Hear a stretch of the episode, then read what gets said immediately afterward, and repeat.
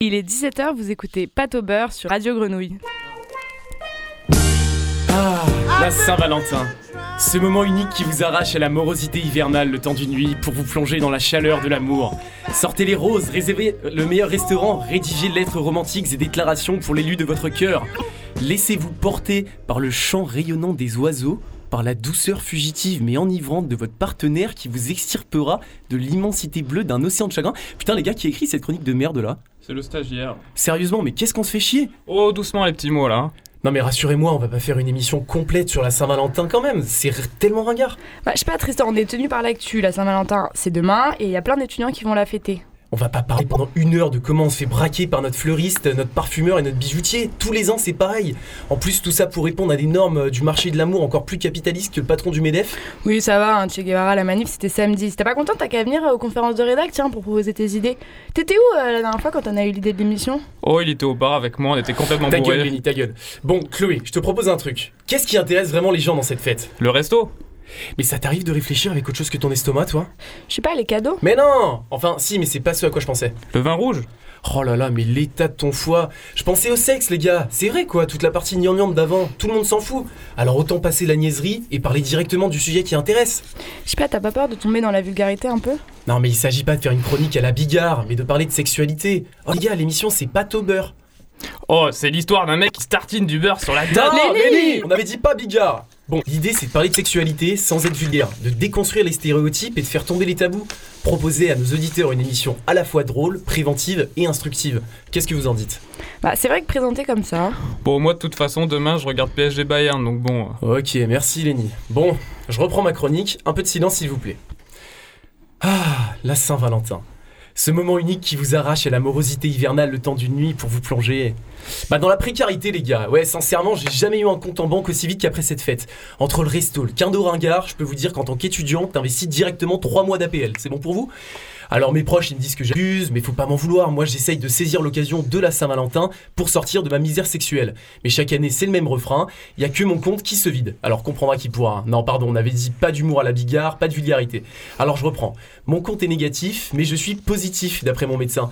Alors positif à quoi docteur? Positif au swag Positif à l'amour j'espère Non Tristan, tu es positif à la chlamydia parce que tu es trop pauvre pour t'acheter des préservatifs. Alors heureusement cette année les préservatifs sont gratuits pour les moins de 26 ans. C'est une super initiative hein. franchement de la part de l'État. euh, Il y en a pas beaucoup mais celle-là elle est louable. Bon par contre euh, si vous m'écoutez à Matignon, euh, les capotes c'est bien mais ce serait quand même pas mal de nous filer les repas à 1 euro parce qu'on crève la dalle. Le cul c'est important mais la priorité ça reste nos estomacs. On commence à en avoir marre de bouffer notre somme et de cuisiner des gratins d'ongles. Bon, je chipote, c'est vrai, mais c'est hyper important de se protéger, hein. Et puis heureusement qu'ils ont mis ça en place. Parce qu'avant, je t'explique pas la galère. 10 balles la boîte de capote la moins chère. En dessous, ça existe, hein, mais elle craque toutes. Alors, euh, c'est aussi cher que les paquets de clopes. On dirait, tu sais, qu'ils essayent de taxer les préservatifs. Moi, je vous jure, quand je regarde le, prix des boîtes, sous la marque, euh, je lis baiser-tu. non, mais franchement, c'était inabordable. Après, tu sais, à l'époque, il y avait Nagui à la télé euh, qui tentait de la prévention pour nous rabâcher sans arrêt. Sortez couverts Bah non, en fait, Nagui, je ne suis pas sorti couvert l'an passé à cause de l'inflation sur le prix des capotes. Et puis, bah, je vais te faire une confidence, je ne suis même pas sorti tout court. Mais bon, je ne désespère pas euh, que la gratuité puisse enfin changer la donne pour moi. Alors, vous connaissez le dicton, pour la Saint-Valentin, rangez les bougies et sortez les capotes. Bon, après, les bougies dans un délire BDSM de cire qui tombe sur la peau. euh, Ouais, Tristan, c'est bon, merci. Hein. Tout de suite, le générique. Emmanuel, vous avez une mauvaise nouvelle pour Ah nous. oui, Euh, ah oui, nous allons peut-être manquer de pâtes. Des pâtes et uniquement des pâtes. Est-ce que les pâtes font grossir La réponse c'est non. Au menu, spaghetti bolognaise. Écoute Pascal, vous avez mangé toute la semaine des pâtes. Oh non, on mange encore des pâtes. Vous avez tous choisi les pâtes au, pâtes au beurre.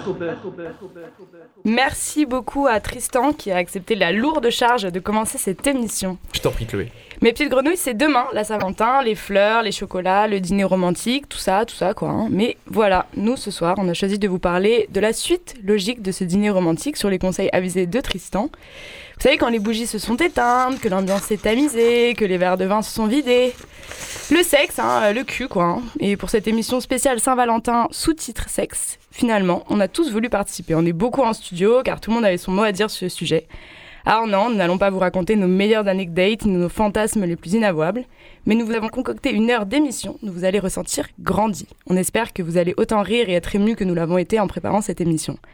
Moi, c'est Chloé et ce soir, je suis accompagnée d'un co-présentateur en or que j'adore, mais qui a une vision euh, de la Saint-Valentin assez étrange. Lénie, tu vas vraiment passer la soirée devant le foot euh, demain soir? Oh, ça va, Chloé, tu vas pas recommencer. La Saint-Valentin, on l'a déjà dit, c'est une fête capitaliste qui continue à alimenter les rapports ultra genrés entre hommes et femmes. C'est bien pour ça qu'on a choisi de parler de cul ce soir. D'ailleurs, au programme de cette émission spéciale, nous accueillerons pour commencer un étudiant en cinéma qui viendra débattre avec nous des stéréotypes romantiques que véhicule l'industrie du cinéma. Nous écouterons ensuite Morgane et sa chronique sur le porno, la masturbation et ses tabous. Nous retrouverons Plel qui est allé à la rencontre des Marseillais pour en savoir plus sur leurs fantasmes plus ou moins croustillants. En deuxième partie d'émission, nous accueillerons Bérénice qui viendra nous chercher d'une maladie qui viendra nous parler d'une maladie encore trop taboue qui a des conséquences sur la sexualité, l'endométriose.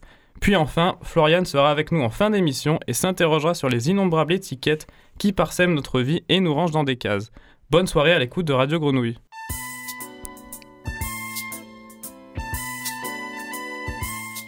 Pour débuter, nous allons maintenant parler cinéma et plus particulièrement de films romantiques qu'on pourrait avoir envie de regarder un soir de Saint-Valentin. Pour en discuter, nous avons invité Maël, un étudiant en cinéma, qui va nous en dire plus sur l'écriture et la réalisation de ce genre de films qui peuvent paraître répétitifs. Pour cette interview, notre cher Balthazar sera avec nous et pourra également nous donner son avis sur ce type de film, lui qui est un grand amateur de films à l'eau de rose. Ah ouais, Dr. Hitch, il m'a appris à draguer, je t'avoue. Alors Maël, est-ce que tu nous entends? Tu nous entends Maël? Est-ce que Ouais. tu peux commencer par te présenter déjà, s'il te plaît? Ouais, bien sûr. Bon, alors bonjour à toutes et à tous. Je m'appelle Maël, j'ai 18 ans, je suis étudiant en cours Florent à Montpellier en première année. Ouais. Alors, alors bien évidemment, je suis un grand fan de cinéma et de théâtre.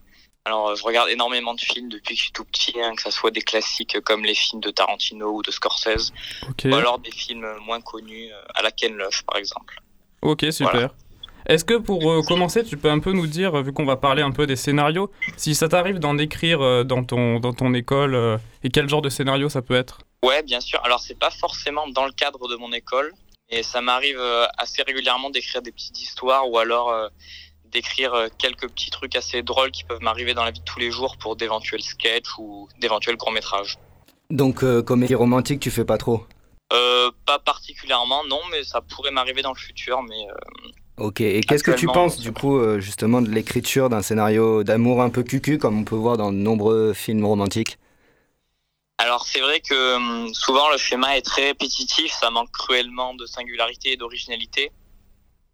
On a souvent euh, un couple euh, hétérosexuel et blanc, Mhm. mais justement euh, tous ces scénarios se perpétuent parce que tout simplement bah, ça marche. Ok, du coup, toi, qu'est-ce que c'est quoi ton analyse sur ces schémas répétitifs, justement, avec ce, cette histoire d'amour complexe? Après, il va y avoir un drame, du coup, après, ils vont se séparer ou quoi, et puis à la fin, ben, ça finit bien. Voilà, c'est. euh, Est-ce que toi, t'en as marre de voir ce genre de film qui, euh, qui marche sur les plateformes euh, de streaming, par exemple? Oui, oui, bah, bien sûr, oui, j'en ai vraiment marre parce que bah, j'aime pas du tout ce genre de film. Comme je l'ai dit, cruellement d'originalité. Et Mhm. c'est vrai qu'il y a souvent un prétendant pour pouvoir avoir une petite rupture au milieu du film et à la fin avoir une fin parfaite pour combler tous les spectateurs. Et justement, euh, toi qui fais le- les cours Florent, du coup, dans ta formation, est-ce que, est que vous abordez ce type de questions, ce type, euh, est-ce que dans ta formation, vous entraîne à, à pas justement répéter ces, schémas répétitifs? Alors nous, on n'a pas de cours théoriques, c'est essentiellement pratique, mais après, euh, avec nos camarades, avec nos professeurs, c'est vrai qu'on parle aussi de films, et c'est vrai qu'on essaye aussi dans notre mise en scène de pièces de théâtre d'essayer d'être très original pour ne pas reproduire qui a déjà été fait. Et est-ce que tu aurais, toi, des exemples du coup de films euh, qui respectent pas trop, qui vont un peu casser les codes et pas être euh, comme Ouais, dans Love ouais, Actually, tout ça? Vas-y, dis-moi. Alors là, ce qui me vient, c'est des films de François Ozon. Euh, par exemple, il y a Été 85 et euh, Peter Van Kant. Alors Été 85, ça met en scène deux jeunes hommes qui sont éperdument amoureux. Alors il y en a un qui est plus âgé, qui est donc plus expérimenté. L'autre est plus jeune et a moins confiance en lui. Et donc justement, euh, petit à petit dans le film, le plus âgé va vouloir euh, plus de liberté, ce qui ne va pas du tout euh, plaire aux plus jeunes, et donc la fin va être plutôt tragique. Et après, je pense aussi, je sais pas si tu as vu la série sur Netflix Sex Education qui parle aussi beaucoup de ça. C'est une des seules euh, séries qui va montrer un peu la, ré- la dure réalité des jeunes, que c'est pas toujours facile. euh. Ouais, ouais, c'est vrai que là, ça aborde, ça peut, ça peut aborder, pardon, euh, le problème d'érection. euh, ça peut aussi parler de de la de l'éjaculation précoce, euh, tout ça. C'est vrai que tous tous ces sujets-là ne sont pas forcément abordés, abordés dans dans le cinéma. Et justement, Maël, une série comme Sex Education, donc est-ce Ouais. que pour toi, c'est une série qui a vu le jour pour répondre à une demande qui, justement, est de plus en plus forte Et euh, voilà, est-ce que cette demande, euh, juste, du coup, euh, permet de, de faire évoluer les choses? On voit des séries qui, euh, prennent, qui voient le jour comme aussi Euphoria ou des choses comme ça. Est-ce que pour toi, c'est positif de voir ces, ces choses arriver sur des plateformes un peu Ah oui, oui, bah, bien sûr, je pense que c'est très positif parce que ça permet de, bah, de faire comprendre et d'expliquer aux plus jeunes beaucoup de choses, car bah, l'éducation sexuelle, on n'en parle pas avant la classe de quatrième, je crois bien. Donc Mm. C'est assez tardif quand même. Ok. Eh ben, écoute, si toi, tu devais écrire un scénario d'une comédie romantique, qu'est-ce que tu changerais par rapport au schéma classique? Euh, alors, j'aimerais surtout que la fin ne soit pas parfaite pour, euh, surprendre euh, les spectateurs. Je mettrais peut-être beaucoup de diversité dans les personnages, peut-être un couple, un couple homosexuel avec un homme blanc, un homme noir pour avoir avoir un peu de tout, parce que c'est vrai que, comme je l'ai dit, bah, c'est toujours le même système, un, un couple hétérosexuel et blanc, donc là avoir euh, de la mixité. D'accord, ok. Alors si ça vous dérange pas, on va faire une euh, petite pause musicale. Maël, reste avec nous, on reprend euh, dans 3 minutes si ça te va.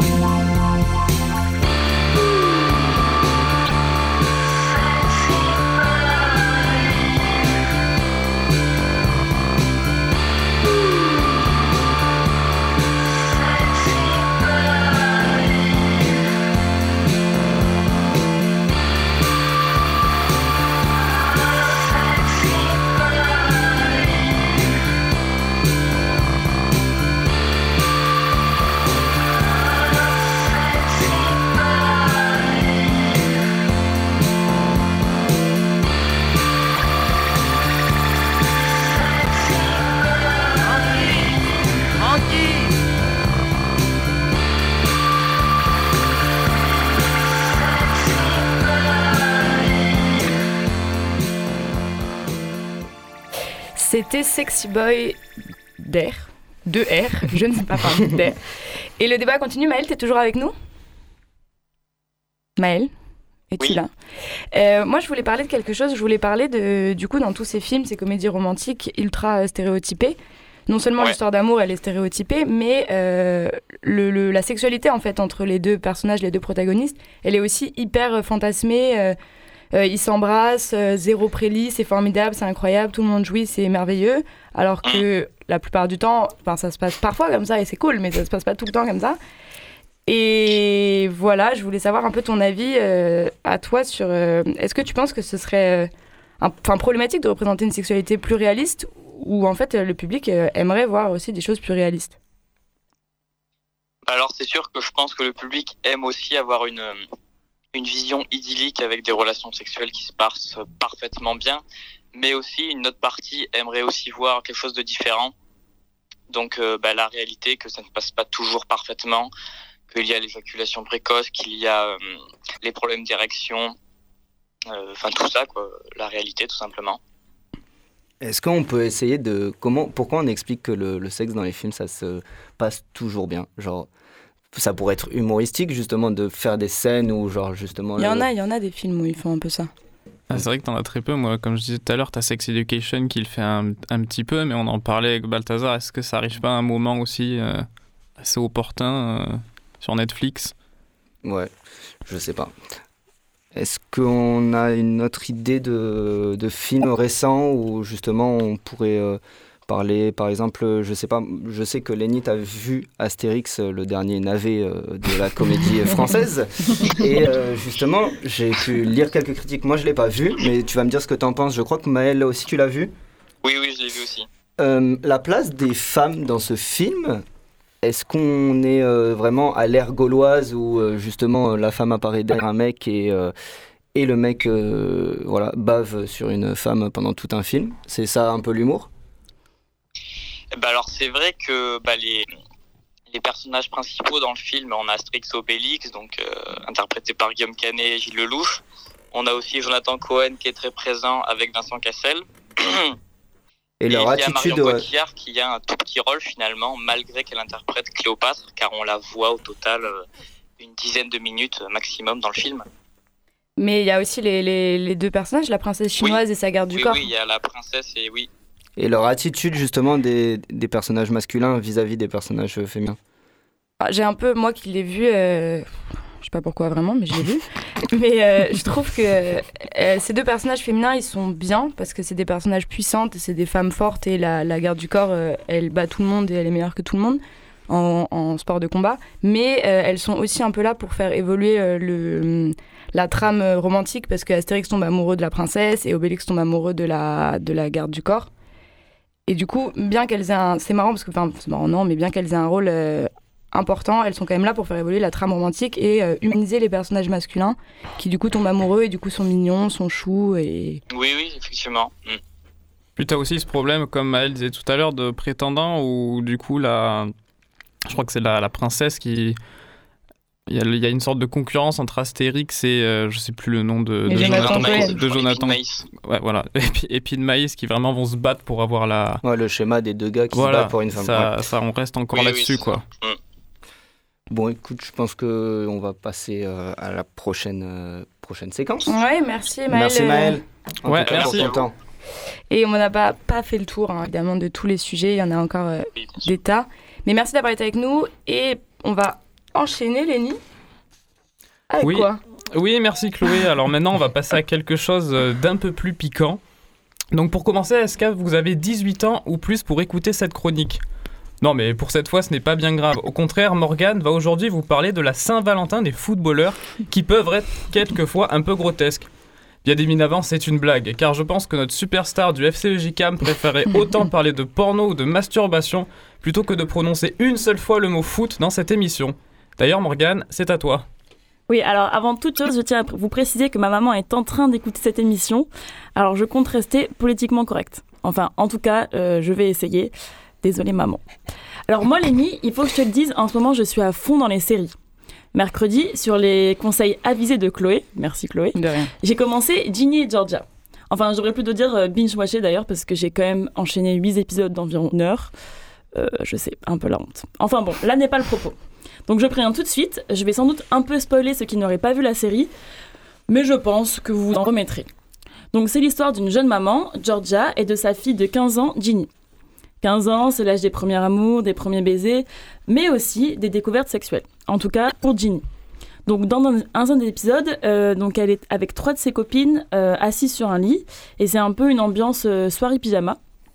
Et là, elle décide de se lancer à la découverte du porno. Alors au bout d'un moment, Ginny, révoltée, se lance dans un coup de gueule. Pour elle, si les garçons ne savent pas bien s'y prendre sexuellement avec les filles, c'est parce que leur vision du sexe est biaisée par les films pornographiques. Mais la question c'est peut-on les blâmer? Alors je vais prendre l'exemple de la France. Donc euh, quand on était au collège, on a tous, je pense, eu déjà eu ce fameux cours d'éducation sexuelle où on nous apprenait comment utiliser une capote ou encore quels étaient les autres moyens de contraception. Donc le sexe est enseigné sous le prisme de la reproduction, mais à aucun moment sur celui du plaisir. Donc si les mentalités commencent un peu à évoluer, euh, quand on était au collège ou même au lycée, euh, c'était quand même un peu tabou. Et c'est pas vraiment non plus quelque chose euh, qu'on discutait avec nos parents. Alors que ce soit les garçons ou les filles, nous sommes beaucoup à avoir construit notre éducation sexuelle à travers le porno. Et malheureusement, les impacts se font ressentir. Donc, selon un rapport britannique publié récemment, les films pornographiques multiplieraient et banaliseraient les violences sexuelles chez les jeunes. Je ne vous l'apprends pas, euh, le sexe dans le porno et le sexe dans la vraie vie, c'est le jour et la nuit. Pourtant, quand on n'a jamais eu un rapport sexuel, on peut pas trop s'en douter. Donc ça peut expliquer les fessées, les étranglements, les tirages de cheveux ou même les insultes que vous avez pu recevoir sans demander. C'est un schéma qui est clairement inspiré des films porno. Alors bien évidemment, hein, je tiens à le préciser, si vous le réclamez ou si c'est fait dans le total consentement, euh, il n'y a absolument aucun problème. Le fait est que souvent, les garçons reproduisent ce qu'ils ont pu voir sur Internet. Les filles aussi d'ailleurs. hein. Donc justement, dans l'article que j'ai lu à ce sujet, il raconte un- qu'un garçon de 12 ans avait étranglé sa petite copine lors de leur premier baiser. Donc c'est des faits qui ne sont pas anodins et qui illustrent encore une fois le poids du porno. Un autre problème qui résulte du porno, c'est les poils. Alors les poils ne sont bien évidemment pas un problème en soi. Ce qui en est un par contre, c'est l'absence de représentation des poils dans les films porno. Si bien que les garçons peuvent facilement être repoussés, dégoûtés ou même tout simplement surpris par leur existence. Donc je parlais euh, avec une copine de ça l'autre jour et elle me racontait que lors de sa première fois, qui était aussi celle de son partenaire, euh, il avait complètement phasé sur ses poils. En fait, il savait pas que les filles pouvaient avoir des poils pubiens. Euh, donc euh, les filles subissent complètement cette absence de, de représentation. Oui, parce que les garçons, j'ai une question pour vous. Est-ce que vous vous êtes déjà épilé la chatte? Voilà, je me doute que non. Sachez que ce n'est vraiment pas très agréable, euh, vraiment pas. Alors arrêtez de nous réclamer, merci. Non, plus sérieusement, euh, l'absence de poils pubiens dans le porno a un impact direct sur le rapport que les femmes entretiennent avec leurs poils. Euh, combien de fois, en tant que femme, on a ressenti le besoin de se justifier parce qu'on n'était pas épilé Euh, Même moi, par exemple, qui suis particulièrement à l'aise avec mes poils et qui n'ai d'ailleurs jamais reçu aucune remarque euh, par rapport à ça, je me suis justifiée un nombre incalculable de fois, à base de euh, désolé, j'ai pas eu le temps de m'épiler, euh, je te préviens, je suis pas épilée, ou encore je suis désolée, euh, j'avais vraiment pas prévu le coup. Alors que pourtant, les poils n'ont jamais tué personne, à part preuve du contraire. Donc si vous voulez les garder, libre à vous. Et si vous voulez les enlever, libre à vous aussi, tant que c'est votre choix à vous. Donc vous l'aurez compris, que ce soit les garçons ou les filles, euh, pour les filles ou pour les garçons, pardon, euh, le porno a plusieurs conséquences néfastes sur notre sexualité. Donc j'ai évoqué la violence et les poils, mais j'aurais également pu parler du manque de représentation du plaisir, féminin et au contraire de, la centralisation du plaisir masculin. Encore une fois, je ne fais pas le procès du porno, euh, chacun est libre d'en regarder ou non, c'est un choix purement personnel. Ça n'empêche d'ailleurs pas à beaucoup de femmes de regarder du porno, même parfois les plus féministes d'entre nous. D'ailleurs, aujourd'hui, on voit de plus en plus de nouvelles formes de porno émerger. Donc il se présente comme une bonne alternative à cette industrie très controversée. Alors on a le porno audio par exemple. Alors pour ma part, euh, curieuse comme je suis et évidemment dans un souci purement journalistique, je suis allée tenter l'expérience. Bah, je sais que beaucoup de personnes adorent, mais moi j'ai pas tellement accroché. Alors pour vous, euh, j'ai quand même fait mes petites recherches et je vais vous donner quelques noms de podcasts érotiques. Donc comme ça, vous pourrez, si vous le voulez, vous faire votre propre avis. Donc moi, j'avais tenté Ea Roussel, euh, mais il y a aussi CTRL, CTRLX ou encore Vox et Cox. Après, en vrai, si vous tapez tout simplement porno audio sur n'importe quelle euh, plateforme de streaming audio, euh, on vous en recommandera forcément. Il y a également le porno féministe qui s'est démocratisé pareil récemment. Alors le porno féministe, qu'est-ce que c'est, me direz-vous? Et c'est tout simplement un porno qu'on peut regarder sans avoir à bafouer nos convictions féministes? Un porno qui prône le plaisir euh, par tous, toutes et euh, pour tous, toutes. Alors bien évidemment, les bonnes choses sont rarement gratuites, donc la plupart de ces sites sont payants. Mais pour vous, encore une fois, et uniquement pour vous, j'ai mené mon enquête et j'en ai trouvé un gratuit. Ne me remerciez pas. et bien franchement, j'ai fait un tour sur le site, il est beau, propre, et dès la première page, sans même cliquer sur les vidéos, on peut se rendre compte que le plaisir féminin est enfin réapparu. Yes, il existe. Donc sans plus attendre, je vous donne le nom de ce site. hein. Donc c'est Bellassa. Je vous invite, si vous avez l'habitude de regarder du porno, d'aller y jeter un œil. Parce que je pense que ça peut être une très très bonne alternative. Voilà. Enfin, pour en revenir à Ginny et Georgia, puisqu'on adore vraiment Ginny et Georgia, euh, toujours lors de, de cette fameuse soirée pyjama, notre euh, super Ginny lance un nouveau débat. Comment, comment, mesdames et messieurs, avoir un orgasme quand on est une fille? Alors, bien évidemment, euh, l'hypothèse de la masturbation est évoquée, mais elles sont toutes unanimes. hein. Burke, c'est dégueu. Alors déjà non, euh, ce n'est pas dégueu, vraiment pas. Euh, pour les garçons, par exemple, la masturbation est un passage un peu obligatoire. C'est d'ailleurs quelque chose qu'ils aiment vers l'âge de la puberté, pas tous, hein, mais quelques-uns, fièrement affirmer, pratiquer à leurs copains ou même aux filles. Même dans la pop culture, je pense qu'on a tous déjà pu euh, euh, voir euh, cette fameuse scène dans American Pie où le personnage principal, Jim, tente d'insérer son pénis dans une tarte aux pommes. Ou encore, surtout dans les films américains, un adolescent mettre un peu de lubrifiant dans sa chaussette avant de la poser, délicatement ou pas d'ailleurs, hein, sur son sexe. Mais parlons un peu de la masturbation féminine. Où se situe-t-elle? Alors maintenant, euh, avec la parole qui se libère de plus en plus sur la sexualité, euh, c'est quand même un peu plus euh, représenté dans la pop culture, et on en parle un peu plus librement. Oui, mais ce n'est pas sans peine que nous en sommes arrivés là. En tout cas, c'est pas encore complètement acquis. Alors oui, messieurs, pour ceux qui l'ignorent, hein, ou même mesdames d'ailleurs, nombreuses sont les filles qui se masturbent. Pourtant, selon une enquête menée en 2021 par Womanizer, la célèbre marque de sex toys, je précise pour ceux qui vivraient dans une grotte, euh, les hommes se masturberaient 2,6 fois plus que les femmes. Pourquoi, mesdames? Déjà, comme je l'ai évoqué, euh, la sous-représentation de la masturbation a sans doute un rôle à y jouer. Et le fait est que si ça peut être assez intuitif pour un garçon, euh, chez les femmes, souvent, la première masturbation est un peu faite par hasard. On se touche un peu partout le corps jusqu'à ce qu'on se rende compte qu'à un certain endroit, ça fait vraiment du bien. Ensuite, et il faut le dire, ça a longtemps été un sujet tabou. Alors pour ma part, j'ai commencé à me masturber assez jeune, mais c'était un peu mon petit jardin secret. Il y a vraiment un truc au collège ou encore un peu au lycée, euh, pas de honte, mais presque. Fallait pas trop le dire. Alors je me rappelle avoir déjà eu des conversations avec des copines où on se disait, euh, mais tu sais, elle apparemment elle se masturbe euh, en mode choqué, alors que quelques années après, on s'est un peu avoué qu'à cette époque-là, on le faisait nous aussi. hein. En fait, on était nombreuses à se masturber, mais comme c'était tabou et qu'on n'en parlait nulle part, on pensait être les seuls. Euh, alors on disait rien, un peu par, euh, par peur, quoi. Donc euh, la première personne à qui j'ai dû le dire, je pense que ça devait être un partenaire sexuel, et même lui était un peu en mode oh wow, ok. Je pense que c'est lors de ma première année post-bac que j'ai commencé à l'assumer fièrement, un peu comme les ados prépubères hein, finalement.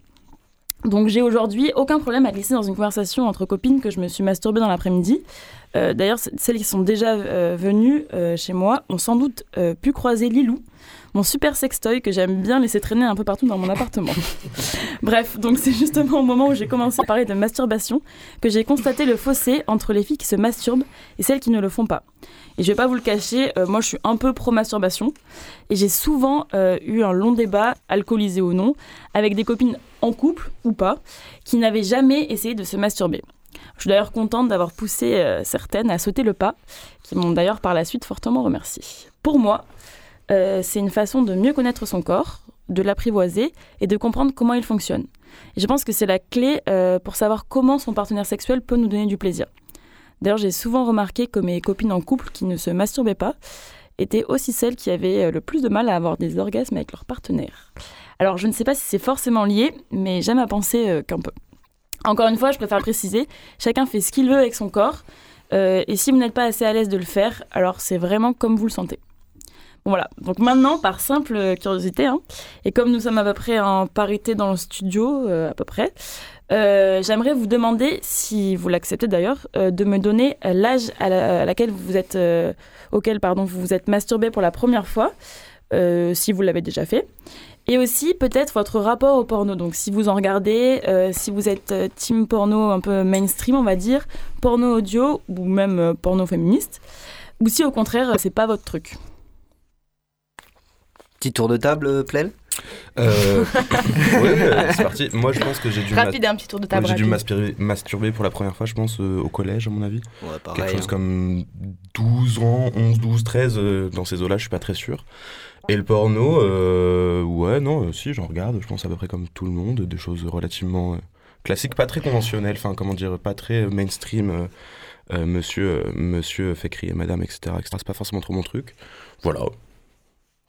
Euh, moi de mon côté, enfin ça va un peu ressembler à Plel. hein, c'est, je pense que c'est pareil euh, au collège vers 12-13 ans, euh, la première fois, je dirais. Et après, ce que je regarde, je pense que c'est assez classique. Par contre, tu parlais de porno audio, c'est vrai que c'est un truc que j'ai jamais essayé. Donc je sais pas pour les autres, mais euh, après tu veux en parler ou? Non, non, on va On enchaîner. n'a pas trop le temps? Ok, bon bah merci Morgane pour cette chronique succulente Merci de m'avoir écouté. et surtout très éducative, si je peux me permettre. Maintenant, on va parler de fantasmes et se demander si en discuter est encore un sujet tabou aujourd'hui. Alors, pour répondre à cette question, notre plaile nationale est allé interroger quelques Marseillais pour leur demander leur avis sur la question et avoir quelques anecdotes à croquer. Mais avant toute chose, j'aimerais revenir sur notre reporter. Je ne sais pas ce que vous en pensez, mais je suis totalement fan des couvre-chefs de ce type. Tous les styles, toutes les couleurs, je les adore. Bon, s'il y a un truc où je suis un peu moins fan, c'est ce qu'il y a en dessous de ces chapeaux. Mais ce n'est pas là que je voulais en venir. Ce n'est pas là que je voulais en venir. 10.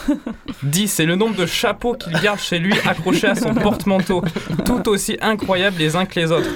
Bon, si je peux me permettre, c'est aussi le nombre de mois qui sépare aujourd'hui à son dernier rapport sexuel.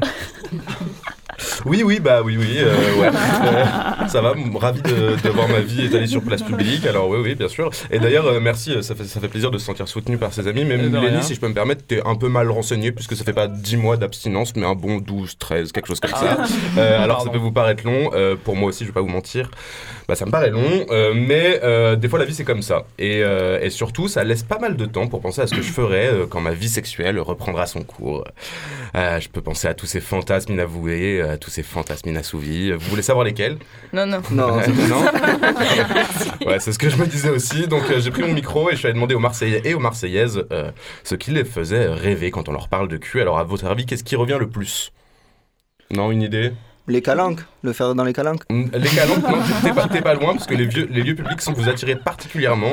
L'idée de vous faire prendre, je pense, ça vous rend tout chose. Et c'est pas ces deux étudiants qui vont dire le contraire. Euh, on va dire des trucs classiques euh, de à la plage, de en voiture, euh, dans la nature, etc. euh, Et euh, oui, bah, on n'a pas tous euh, cette chance.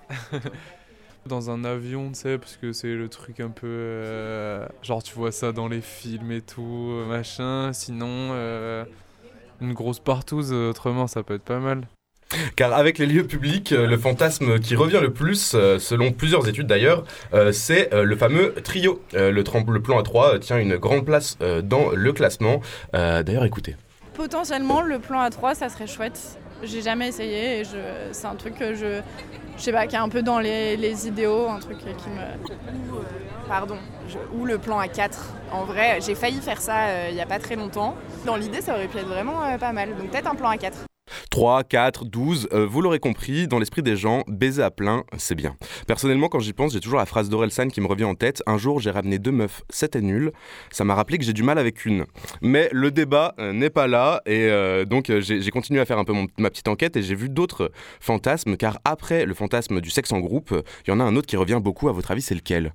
Voilà, je, je sais pas. J'avoue, je donne ma langue au chat. ouais, les, Non. les lieux, les lieux publics. Non, ouais, non, c'est c'est le bondage. Euh, Ah. Effectivement. Se faire attacher, apparemment, ça vous titille pas mal. Ça induit un rapport de soumission qui est régulièrement revenu dans les discussions. Alors, il y a les classiques menottes, la ceinture pour lier les mains, etc., etc. Mais ça, allait un peu, ça peut aller beaucoup plus loin, comme ce monsieur qui a un kiff très spécial. J'ai euh, une vie assez, euh, assez virulente, disons. En ce moment, c'est la corde, c'est le shibari en ce moment. Ça fait beaucoup de plaisir et ça donne une euh, intimité euh, supérieure. Alors, C'est comme un grand, un grand présent qu'elle me donne en se confiant en moi. Le shibari, littéralement attaché euh, ou lié en japonais, est une pratique masochiste qui consiste à ligoter son partenaire ou sa partenaire de manière artistique. Le terme englobe différentes techniques, différentes approches, et le shibari peut être réalisé dans un cadre sexuel comme pas du tout. Plus que la douleur, c'est plutôt l'abandon, ce, ce don à soi, à l'autre qui semble motiver les participants. Attention, avant de se lancer, mieux vaut suivre une formation, car l'utilisation de la corde, si on ne sait pas vraiment ce qu'on fait, ça peut faire des dégâts. Il est très important de bien communiquer avec son ou sa partenaire sur ce qui plaît, ce qui plaît pas, ce qui fait mal. Euh, la communication qui, figurez-vous, euh, est aussi un fantasme à part entière. Je crois qu'en anglais c'est euh, word of affirmation, tu sais, c'est quand on communique et je sais, je sais pas comment le dire. te parle mal Non, non, non. Non, non, pas dans ça. Bah justement, au contraire. en mode, oui, c'est bien. La communication aussi. oui, mais pas de la communication sale, en mode enfin dégradante. Parce que je sais qu'il y a des gens qui aiment bien ça, et euh, pas, pas, de jugement, mais euh, enfin plutôt euh, en mode, oui, enfin c'est trop bien, ou des indices. Ouais, ouais c'est ça en fait. Communiquer à quel point c'est bien. Car oui, euh, souvent, quand on pense au fait de dialoguer dans le sexe, on pense à Johnny, Johnny fais-moi mal, Johnny, Johnny, envoie-moi au ciel. Moi j'aime l'amour qui fait boum. Mais pas forcément. Avec les fantasmes, euh, on en oublie beaucoup. euh, les pieds, le fait de contrôler l'orgasme de son ou sa partenaire, coucher avec des célébrités, le style, le libertinage, le voyeurisme, etc. etc. etc. Finalement, il y a autant de sexualité que de personnes. Et que l'on veuille s'envoyer en l'air dans un avion ou suspendu dans le vide, ligoter à une corde, le plus important, ça reste peut-être la communication. Merci euh, après tous ces fantasmes inavouables que euh, toi et ta sympathie légendaire, t'as réussi à faire avouer aux Marseillais, j'espère que c'était pas trop difficile. Ça va, ça va. On a voulu euh, ce soir parler d'un- sujet qui nous tenait à cœur, parce que le sexe c'est cool, évidemment. Parfois pour certaines personnes, euh, bah, c'est moins facile. Il y en a qui aiment pas ça, il y en a qui n'en ont pas envie, il y en a qui ressentent pas le besoin. Il y en a pour qui c'est difficile à des moments de leur vie à cause euh, de maladies ou de malformations.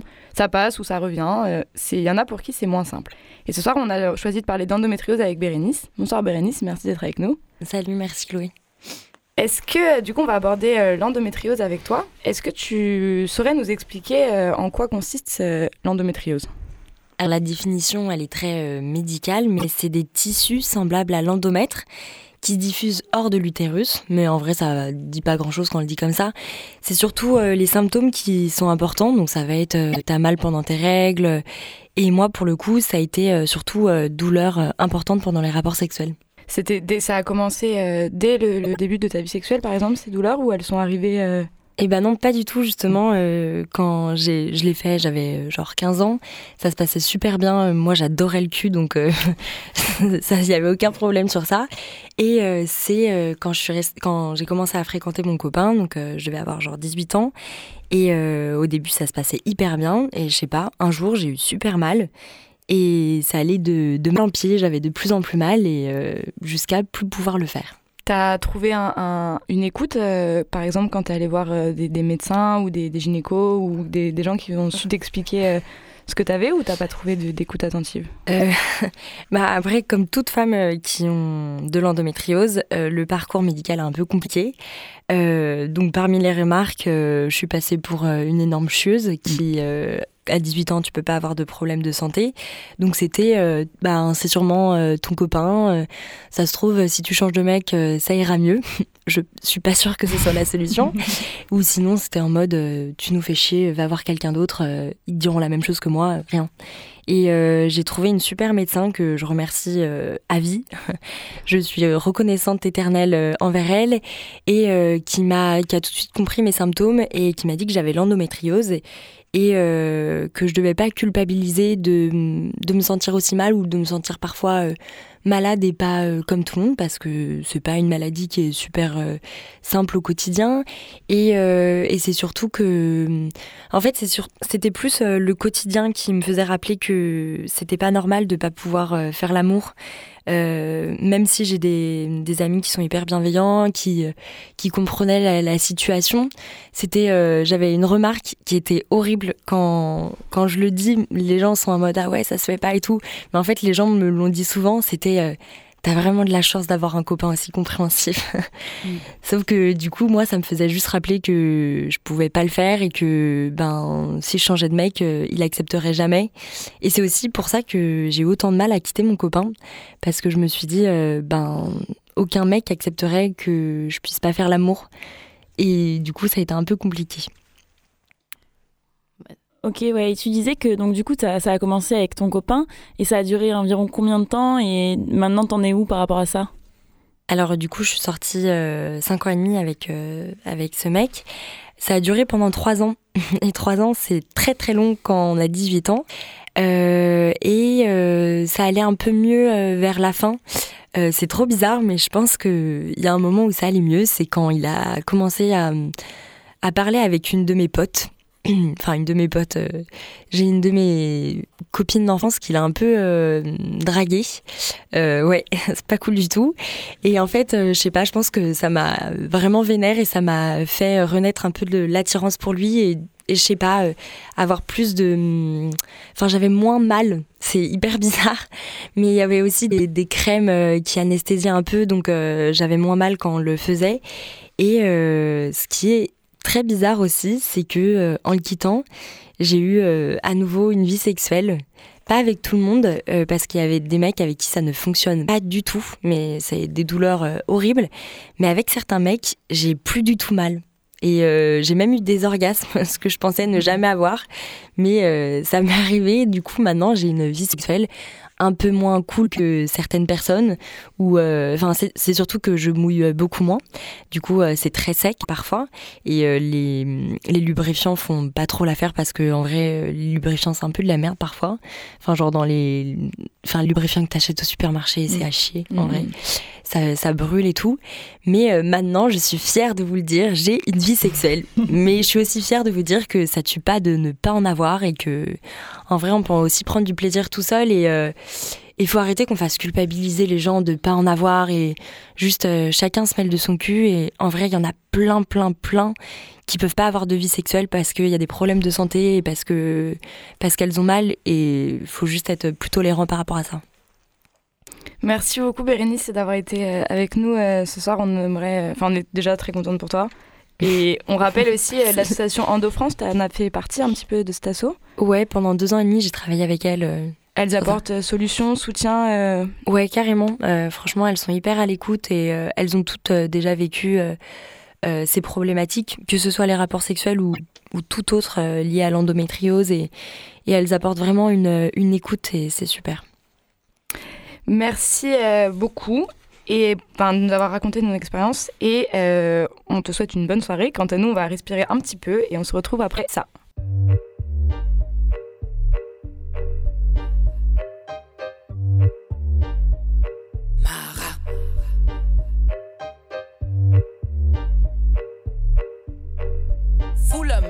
Magali, Magali, qu'est-ce que tu fais? Magali,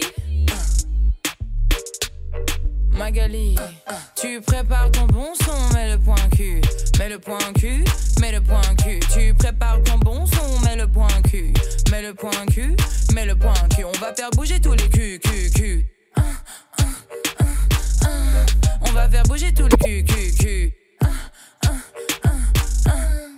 Sortie d'un buisson, toujours avec boisson, main sur les platines, avec les copines.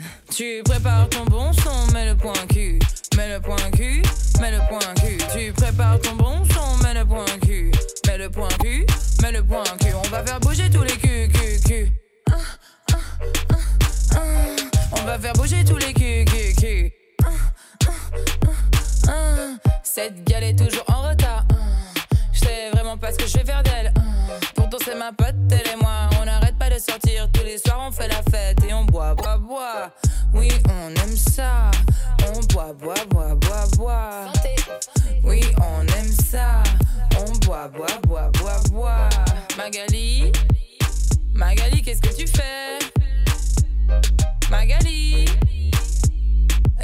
Prête à foutre la merde Fout, fout, fout, fout, fout, fout, fout, fout, fout, fout, la merde. Fout, fout, fout, fout, fout, fout, fout, fout, fout, fout, fout la merde. Tu, tu, tu prépares ton bon son, mets le point cul, mets le point cul, mets le point cul. Tu prépares ton bon son, mets le point cul, mets le point cul, mets le point cul. On va faire bouger tous les culs, culs, culs.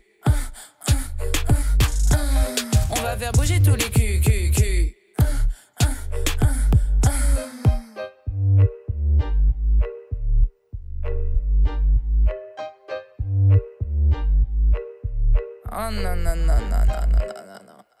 C'était Point Q de Mara. Et pour finir cette émission en beauté, il nous manquait plus que la chronique de Floriane. Flo Flo pour les intimes. Alors on s'est bien trouvé dans cette team avec nos surnoms d'enfants de 8 ans, hein, Momo, Flo Flo, Clo Clo, Tri Tri. Euh, J'espère que pour toi, Floriane, notre trentenaire national, c'est pas trop immature tous ces surnoms. En même temps, bah, ça nous singularise, ça fait de nous des, des gens à part, ça nous met dans des cases finalement.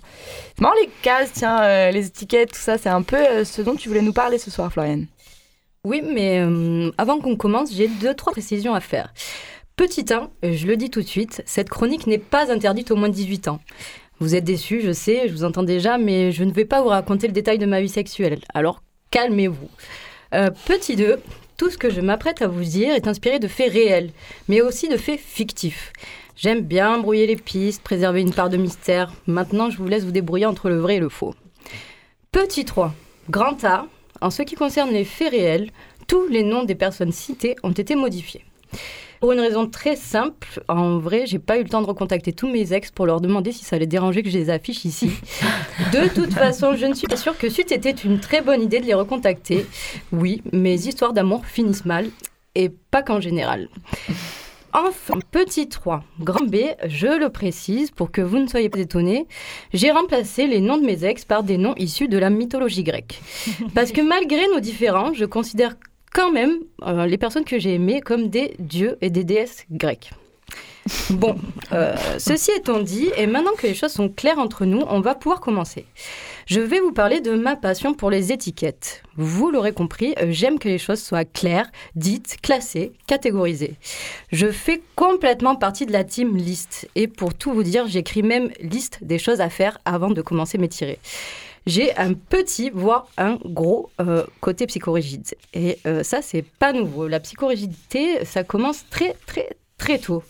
Du coup, à cause de ce petit penchant, depuis toute petite, j'aime les étiquettes. Euh, je me rappelle quand je partais en classe verte, ma maman avait l'habitude de coudre des étiquettes avec mon prénom sur tous mes vêtements.